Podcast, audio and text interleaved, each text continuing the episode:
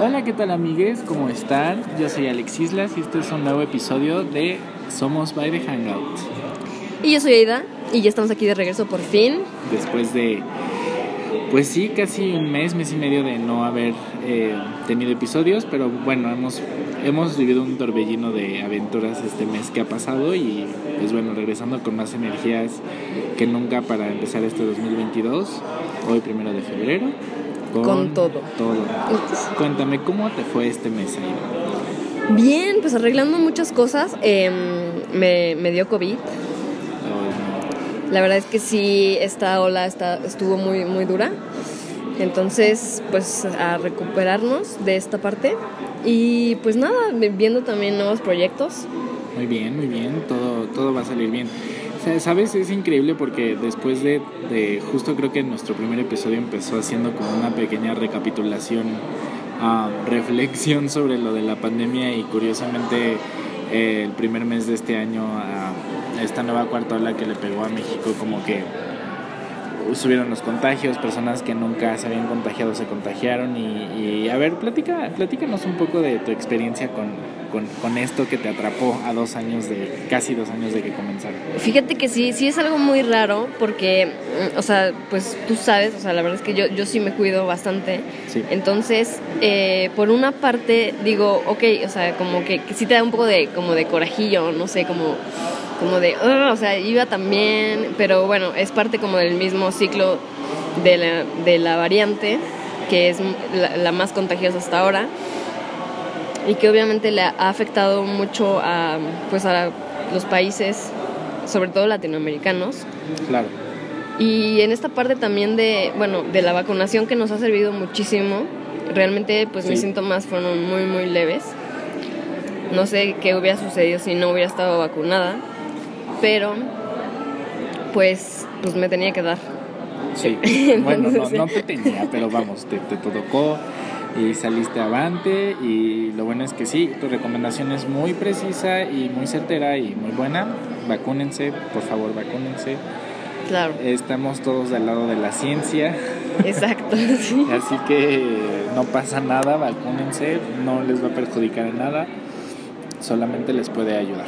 Claro, y por, y por ejemplo, viendo los números, ahorita las personas que realmente están, por decirlo, graves, son personas que no completaron o no se vacunaron. Entonces, este esquema de vacunación sí es muy importante y les recomiendo mucho pues que se sigan cuidando, que sigamos este teniendo nuestras precauciones. Pues sí, sí, eh, eh, esperemos también que le estemos diciendo adiós a esta pandemia pronto. Claro, sabemos que es algo que quizás nunca deje de existir o desaparezca, pero quizás pronto podamos regresar a un estilo de vida donde no estemos altamente paranoicos o preocupados por, por esta situación. Y pues nos hemos sabido adaptar, ¿no? A esta nueva normalidad que le llaman. Así que esperamos que este año pinte mejor y que en futuros años ya, pues bueno, ya no haya estos problemas de salud, sino sepamos convivir con esto más a fondo. Claro. Y pues a darle para adelante. Pero bueno, ya suficiente de tragedias y tristezas. ¿Cómo, ¿Cómo crees que viene este año? Este año, pues me gustan mucho los, los años pares. Como que no sé, siento que vienen con todo. Entonces, creo que vienen muchos proyectos, vienen muchos, este, muchos amor. Ay, sí, puede venir mucho amor, mucho de lo que tú quieras. mucho, de, mucho de todo. Pero estoy, estoy esperanzada y ilusionada porque sí, sí creo que algo muy chingón viene. ¿Tú, ¿tú qué piensas? Igual, igual creo que vienen cosas buenas, creo que es un, no sé, seguramente algo con la numerología tendrá que ver que sea 2022, mucho 2, um, que las energías estén más sueltas, que haya más positividad, que haya cambios para bien, siempre todo para bien. Entonces me, me da emoción este año también, en todos los aspectos. Qué bueno. Pues sí, y pues cuéntame qué, qué has visto, qué, qué, qué- qué te en estos, en estos días. Mm, pues bueno, creo que algo que nos ha gustado mucho a ambos, que hemos visto, son estos, son dos estrenos de cine. Dos estrenos de cine que uno promete quizás llevar a, a su protagonista a las carreras de los premios, ahora en esta siguiente temporada de premiación que va a haber. Y la otra es una que quizás no haga tanto relevo en esta parte de reconocimientos, pero que igual es magnífica. Y hablamos pues primero de Spencer, ah, dirigida por Pablo Larraín y protagonizada por Kristen Stewart. Y también hablamos de Benedetta, dirigida por Paul Verhoeven y protagonizada por Virginie Efiria, una, bueno, no sé si lo pronuncié bien, pero una actriz francesa. Y pues, Cuéntanos de curiosamente, o sea, a ver, las vimos, pero fue hasta después que empezamos a analizar cada una que, que tienen sus similitudes, tienen, tienen estos paralelismos ah, interesantes obviamente las dos mujeres al centro, protagonistas. Y a ver, primero de Spencer. Spencer me gustó mucho, creo que es un estilo muy propio de, de su director, quien antes dirigió Jackie, por ejemplo, ese, es un buen ejemplo, una buena referencia con Natalie Portman. Y, bueno, ahora se enfoca en esta otra figura uh, pública, no quizás política, pero sí una figura pública, una personaje icónico que a la fecha sigue dando de qué hablar. Hablamos de la princesa Diana. Pero sí política también, ¿no? Mm, ok, ok. Yo- yo o sea, sí ¿verdad? ese- Sí, sí. sí tiene, sí tiene ese tinte político después. Esa- ¿Sabes? Eso está interesante porque yo creo que sí, debajo de todo ese velo de nota de Sí. corazón, como que sí está esa parte Sí, política. Claro. sí, al final todo es político. Todo es política. Y bien, la actuación de Kristen Stewart me gustó mucho. ¿A ti qué te pareció? A mí la verdad también me, me gustó bastante, eh, superó mis expectativas porque la fotografía y el vestuario están increíbles y este y justo esta parte como de mm, de, de, de revelarse y tener control sobre sobre las normas y costumbres que, que ejerce o que, te- que tiene o no sé si todavía la monarquía Pues quizás sí, quizás todavía las tiene. Claro, sí, es, es, es, es como, justo, bueno, a ver, la película de qué trata. Trata sobre el último fin de semana que la princesa Diana pasó como parte de la familia real. en una finca no Era, sí, es como el um, casa de campo. Podría decirse que de casa no tiene nada. sí el castillo de campo de verano de, de- de resguardo de la familia real. Y justo fue este fin de semana de la Navidad de 1991, donde se dice que fue el último fin de semana que ella pasó con la familia y justo decidió divorciarse de Carlos. Entonces es este retrato preciso de ese fin de semana y, y todo este, toda esta acumulación, toda esta represión que Diana tuvo ah, como parte de esa familia, más allá de ella como persona, sino como, como una pieza importante de esta familia. Y, y- y- todo ese cúmulo de emociones de represión eh, se ven reflejadas en, este, en esta celebración navideña y en este fin de semana que decide pasar eh, con ellos en Sandringham State, si no, tengo, si, si no me equivoco, es, es como Sí. se le llama donde eh, pues pasan justo las navidades. Y eh, está interesante porque des- a mí lo que me llamó mucho la atención de la película es que no interactúa con nadie. Solamente tiene una escena con el príncipe Carlos y otra escena con la reina muy breve, pero de ahí en fuera no interactúa con ningún otro miembro de la familia. Eh, eso es a lo que me refería, interactuar con otro miembro de la familia, porque sí interactúa con sus hijos. y con interactúa amiga con- esta la, con la con la que ¿Confidente? la confidente que la viste. Este, ahorita olvidé el nombre de la pro- de la del personaje, pero la actriz es Sally Hawkins, otra actriz inglesa, muy buena. Eh, sí, es, es este es esta relación cercana que tiene con el chef de la casa, con su pues sí, es su dama de, de acompañamiento que la viste y, y, esta, y esta fricción que tiene con el que podría ser el, el, el mayordomo o el, el mandamás de, Sí. de la familia real, ¿no? Pero con la familia como tal no hay una interacción y más bien es esta... Te, te, te, repulsión no te refleja esta repulsión Sí. Y este autoaislamiento de qué tan sola puede estar una persona aunque esté acompañada de, de miles, por así decirlo, ¿no? Y, y esta soledad que, que, se, que se le imputaba a ella, ¿no? Sí. Y sobre todo también la carga que, que tenía, ¿no? Porque tenía una carga grandísima en cuanto pues a todos estos rituales y ceremonias. Eh, y pues sí, o sea, el, el costo de la fama, ¿no?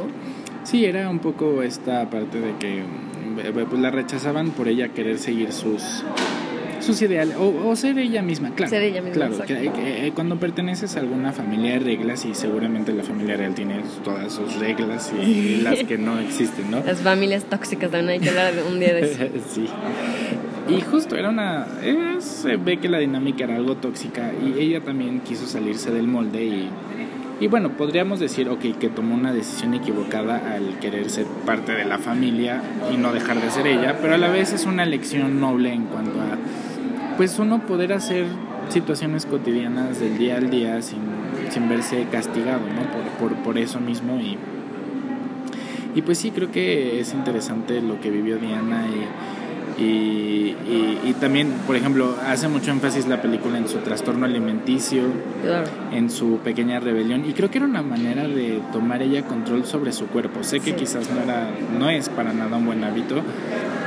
si alguien sufre de trastornos alimenticios debe, debe alzar la voz, pedir ayuda, siempre hay que hacer eso, pero siento que en ella era una manera de decir, yo me controlo mi cuerpo, ustedes no tienen control o gobernancia sobre mi cuerpo, sobre mi estado de, de salud. Entonces, muy interesante porque justo todo lo que come lo vomita y, hay escenas inclusive con el chef donde le dice te voy a preparar eh, tu postre favorito solo porque es para ti y porque tú vas a estar y aún así no lo come ¿no? y, todo lo que cena lo, lo, vomita. Entonces ese es uno de los pequeños paralelismos que vimos también con la cinta de Benedetta. A ver, cuéntanos, cuéntanos. Tú, a ver, yo ya platiqué de qué va Spencer, ahora tú nos tienes que platicar de qué va Benedetta. A ver, ¿de qué va?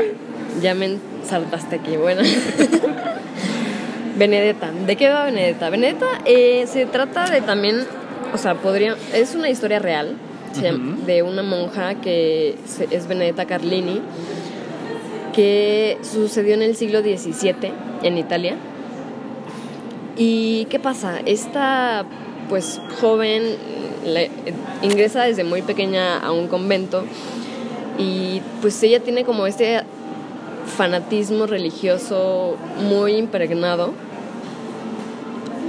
y empieza pues a pasar el tiempo, ella sigue con su, su devoción, pero hay un punto de quiebre y es cuando entra otra chica entra Bartolomé.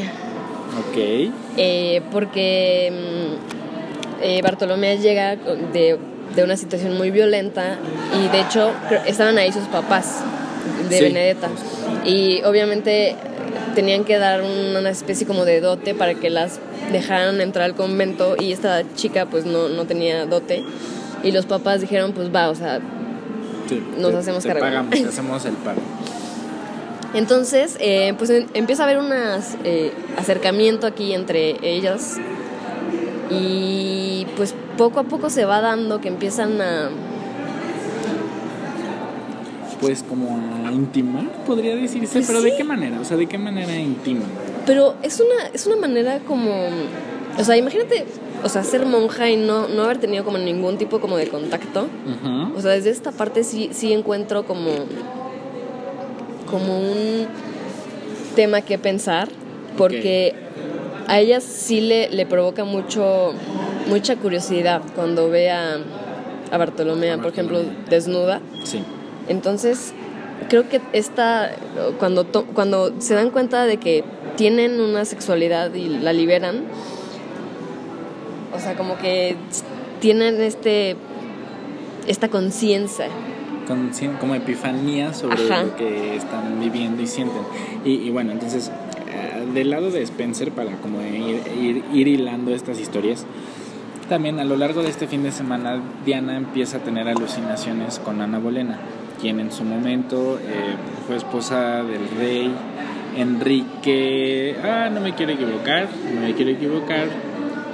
Pero bueno, Ana, Ana Bolena eh, fue decapitada por alta traición a la corona, estaba casada con Enrique VIII y bueno, fue arrestada y juzgada y finalmente ejecutada por haber sido infiel, eh, sobre todo pues eh, porque no, no, lograba concebir eh, un heredero. Entonces, teniendo eso como contexto, ella fue, por así decirlo, ascendente de, de, de la familia real inglesa, o sea, y, y, Diana tiene estas alucinaciones con ella, viéndose reflejada que quizás ella también metafóricamente pueda ser decapitada y juzgada por su familia, por ser infiel, quizás digamos en el aspecto infiel a las reglas, infiel a la tradición que pero también quizás sí, o sea, sí, a ver, toquemos había, ese había una hipocresía ahí porque el príncipe sí andaba con otra, con Exacto, esta y, Camila, y- y ¿no? mira, se dice mucho que Diana también tuvo sus amoríos, lo cual no, no dudo que sea cierto, pero todo tiene una, un, un porqué, una raíz, un origen, y Diana, eh, dentro de su perspectiva, dentro de su narrativa, se veía reflejada quizás con Ana Bolena, que, bueno, tiene las alucinaciones a raíz de que encuentra un libro sobre la biografía de, de dicha reina, entonces empieza a leerlo y tiene alucinaciones, que de esta manera lo podemos hilar con Benedetta porque ella tiene alus- alucinaciones, bueno, Como, ¿qué? ¿con quién? ¿Con, con quién? Be- ¿Benedetta a quién ve? Ah, ve a Jesús. A ver, ¿y eso y es cómo- novio de Jesús. ¿Novia? Novia. Benedetta, bueno, novia. Novia. Bueno, a ver, pero Benedetta que ve en Jesús o, o ella que le refleja esa visión. Es que yo, yo siento que lo, lo ve como, como un hombre más que como eh, un personaje, o sea, como el Hijo de Dios o, o algo así.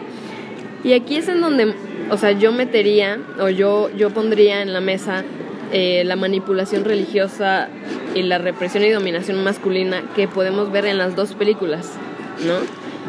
¿Por qué?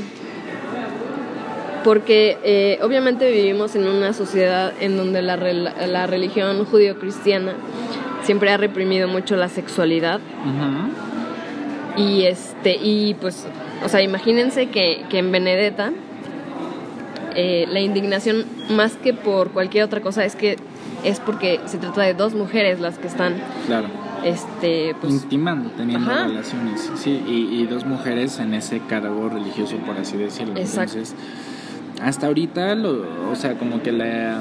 ¿En qué se pueden hilar estas historias? La- las visiones que ambas tienen, esta represión y este control que creen recuperar a través de su cuerpo, ¿no? Que creo que es mucho lo que pasa con, o sea, con estas mujeres y quizás sí a lo largo con la mujer, o sea, Y sigue sucediendo hasta el día de hoy. O sea, eh, por ejemplo, lo de Diana fue en los noventas, lo de Benedetta fue en el siglo XVII, sí.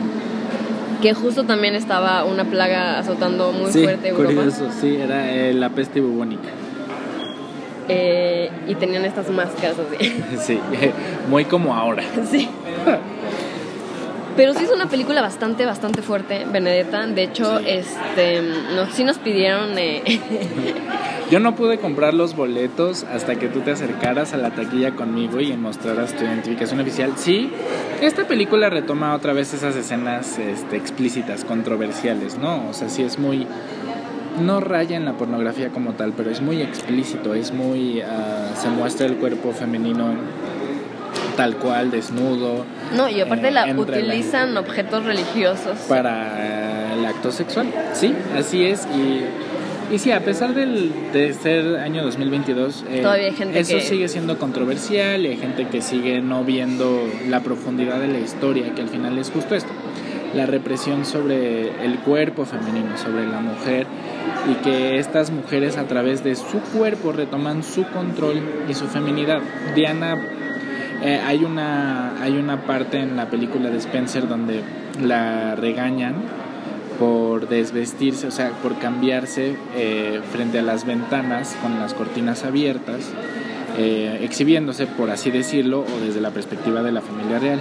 Y Benedetta también a través de, su, de sus actos sexuales con Bartolomea, siento que estas dos mujeres como que retoman el control, se empoderan a través de su cuerpo, de su sexualidad, eh, contra toda opresión.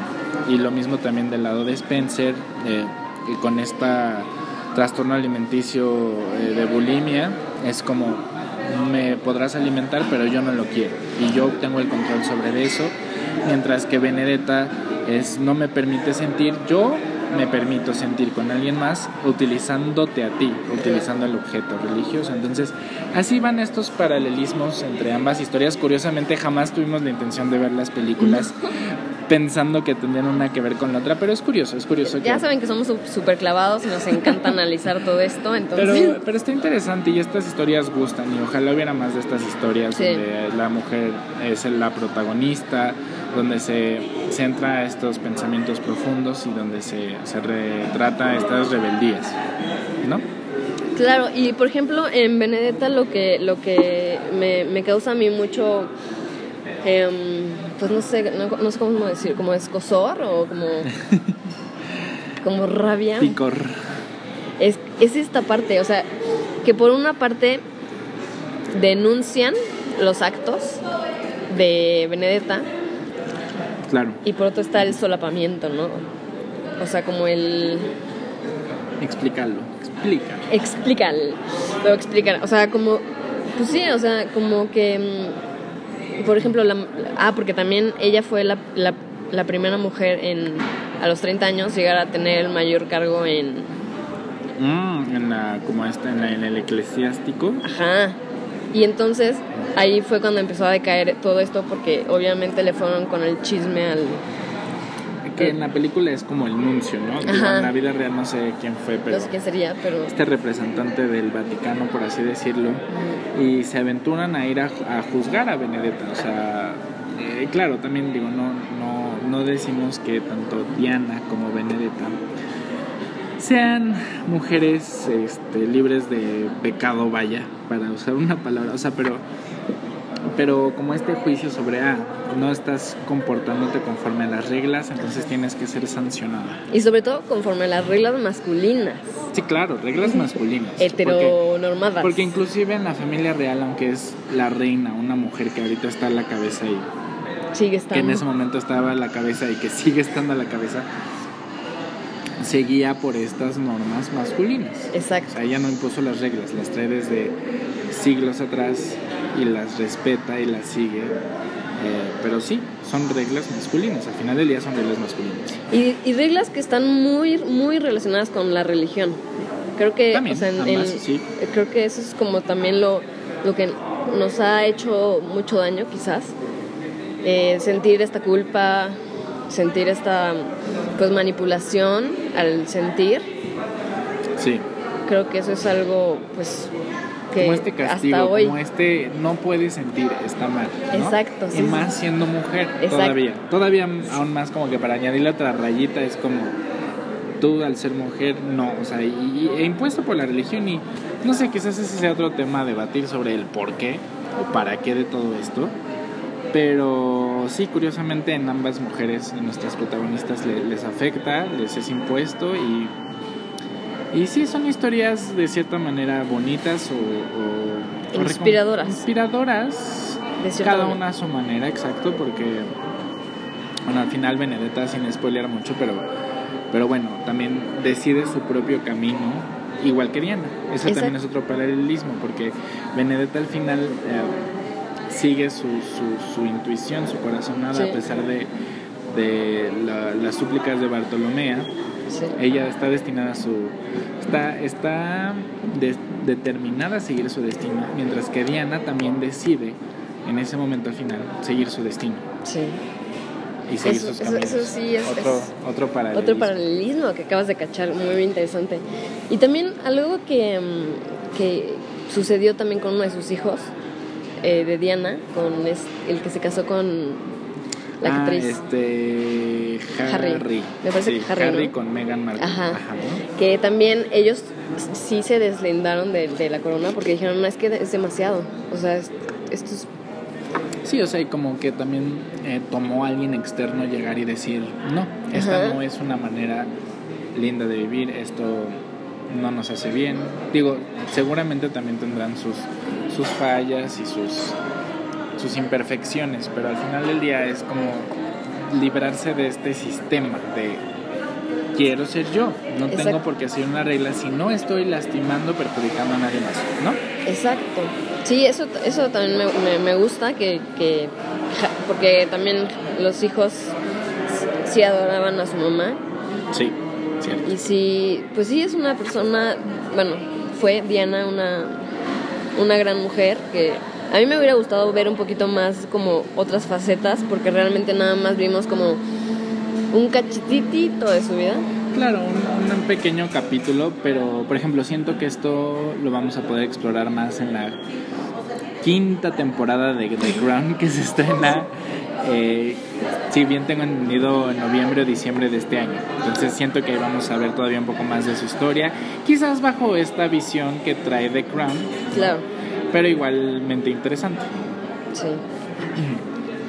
Pues sí, la verdad es que me- a mí me gustaron mucho las, las dos películas. Igual a mí, igual a mí bastante. Creo que Benedetta, eh, Benedetta iba a ganar el, la palma de oro, pero se la llevó al final Titán. Ah, sí, esa también hay que verla, también otra francesa muy buena. Eh, tengo ganas de verla, también hay que verla y la discutiremos. Pero sí, sí, ambas Caus- causó mucho ruido, sobre todo Benedetta, por el- Sí. no sé si por el morbo o por... Pues sí, es el morbo, el morbo combinado con la imagen justo femenina, eh, el sexo explícito, eh, la censura, el tema de religión, entonces causa mucha controversia, ¿no? Y entonces, pues eso atrae las masas y atrae en esto y lo otro, pero ese mismo peso que le da de atracción igual puede terminar siendo pues un repelente quizás para reconocimientos o taquilla Claro. o demás, ¿no? Lo contrario a, a Spencer, donde sí, Sí.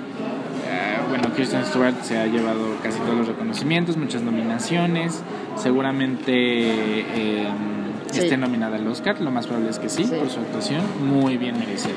Y muy buena fotografía. Y sí, o sea, creo que los dos son relatos que, que tratan de apropiación histórica del cuerpo femenino, las formas que existen de violentarlo y de excluirlo de esta eh, dominación y, repres- y represión masculina. Entonces, sí me parecen muy ad hoc al tema, pues sí, a los momentos que estamos viviendo, porque siguen sucediendo casos de, pues de homofobia, de, de maltrato, de violencia de género Sí. y que también hay que visibilizar porque son cosas que ya no ya, ya no deberían de suceder, ¿no?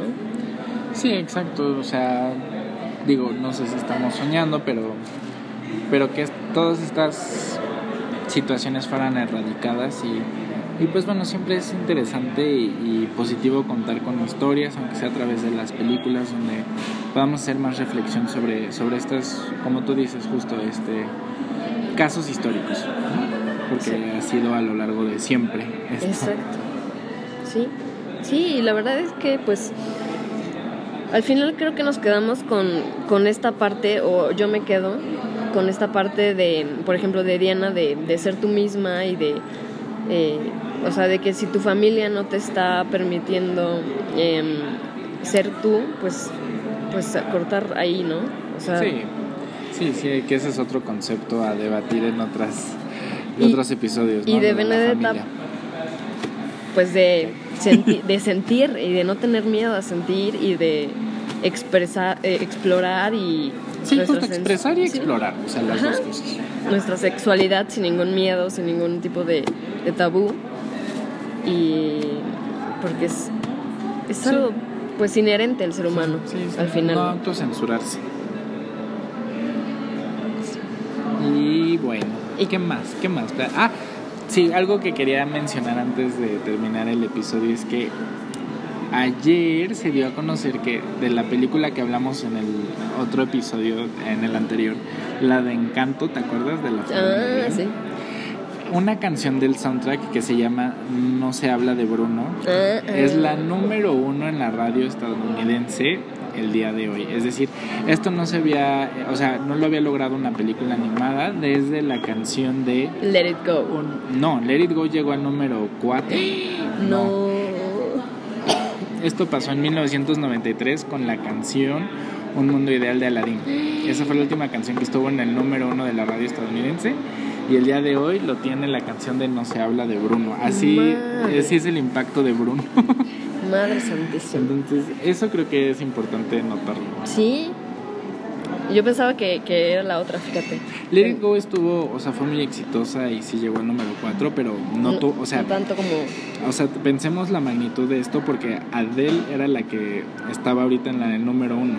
Claro. Que acaba de, bueno, acaba de sacar disco en noviembre y demás, es una artista que la conoce todo mundo. Sí. Y, y esta película pues em- empezó a tomar punch y la canción empezó a tomar vuelo y le van pidiendo, le van pidiendo y ahora es la número uno en la red estadounidense esta semana. Destronó a Adele. Madres, qué, qué, qué, qué gran Impacto. impacto tiene, tiene, puede tener una canción y una película también, ¿no? Que te iba a preguntar, ¿ya la viste? Que no, no le... Tienes que verla. sí la tengo que ver, pero sí, sí hemos andado eh, un poco, pues en friega. También teníamos eh, pendiente grabar eh, este podcast. Ya lo vamos a hacer más seguido, lo prometemos. Exacto, y, y bueno, también queremos aprovechar para agradecer a nuestros amigos de Universal Pictures porque nos invitaron a la función de prensa de Cásate conmigo, la comedia romántica protagonizada por Jennifer López, Owen Wilson y nada más y nada menos que Maluma Baby. Ah, mira nomás. Sí, se viene interesante esta comedia romántica que siempre aplica, ¿no? Siempre Sí. es bueno ver películas como las que ahorita discutimos de Spencer o Benedetta, pero siempre es bonito tener una comedia romántica palomera con la que te puedas distraer un par de horas de, de los problemas de la vida real y ver cualquier fantasía. Y, y- y- y Jennifer López es buena siempre en sus papeles cómicos románticos, ¿no? Entonces eh, ahí estaremos en la función de prensa y en el siguiente episodio les traeremos pues de qué va la peli, si está buena o no y, y- y más. Sí, no me acordaba que ya estamos en febrero. Febrero, mes del amor y de la amistad. Febrero loco y marzo otro poco. Ándale. sí. Pues muy bien, la verdad es que mm, sí retomamos esto, le vamos Sí. a dar con todo. Les recomendamos mucho estas películas. Sí, Spencer y Benedetta. Benedetta tienen que ser mayores de edad para disfrutarla, Spencer no, pero, pero bueno, sí es... eh, también es, es- son, son, son largas, son un poco lentas quizás Sí. a, a- a ratos, entonces vayan, con, vayan bien despiertos, vayan con un café este, Sí. y con toda la actitud de, de ver estas historias eh, Y, profundas. y también traten como de verla con este, con este, con estos lentes un poco de análisis, más allá de, de- del, del morbo y de, de- de- pues sí, o sea, como de, de las expectativas, como realmente, o sea, poner, este, ponerse en los zapatos de, de los personajes. A mí la psicología de los personajes me parece algo muy, muy interesante y muy bien logrado además. Sí, sí, la verdad es que buenos guiones y buen este desarrollo de personaje, entonces está, está interesante, sí, sí, véanlas. También para quienes no han visto Encanto aún, véanla, ya está en Disney Plus y en algunos, en algunas salas de cine todavía está. Ok. Y pues también les recomendamos, aunque no la hayamos visto, pero sí, vayan, vayan preparando sus boletos para ver la de Cásate conmigo, que seguramente estará bastante entretenida, para hacer este contrapeso de películas pesadas, una comedia romántica y pues ya. Y pues revélense y tengan control sobre su sexualidad y sobre sus miedos y sobre... A revelarse, a salirse del molde, a no conformarse y a romper estereotipos y cadenas. Exacto. Pues un gusto, mi querido Alex. mi querida Ida Puquepuque. Eh, les recordamos nuestras redes sociales, arroba de HangoutMX, tanto en Instagram como en Facebook y Twitter. Eh, aquí en Spotify somos by the Hangout. No olviden suscribirse y activar sus notificaciones para próximos episodios. Prometemos estar más presentes. Tuvimos un empiezo de. un comienzo, empiezo. Empieza. Un comienzo de. ya estamos inventando palabras. Sí. Un comienzo de año fuerte. Eh, pero vamos con todo. ¿No? Y el chiste es ser con- constantes, disciplinados y, y no, no tirar la toalla. Exacto. Y pues sí, ahí vamos, ahí vamos con todo. Muchas gracias por escucharnos y nos vemos en el siguiente episodio. Muy bien, hasta luego. Mm, Bye.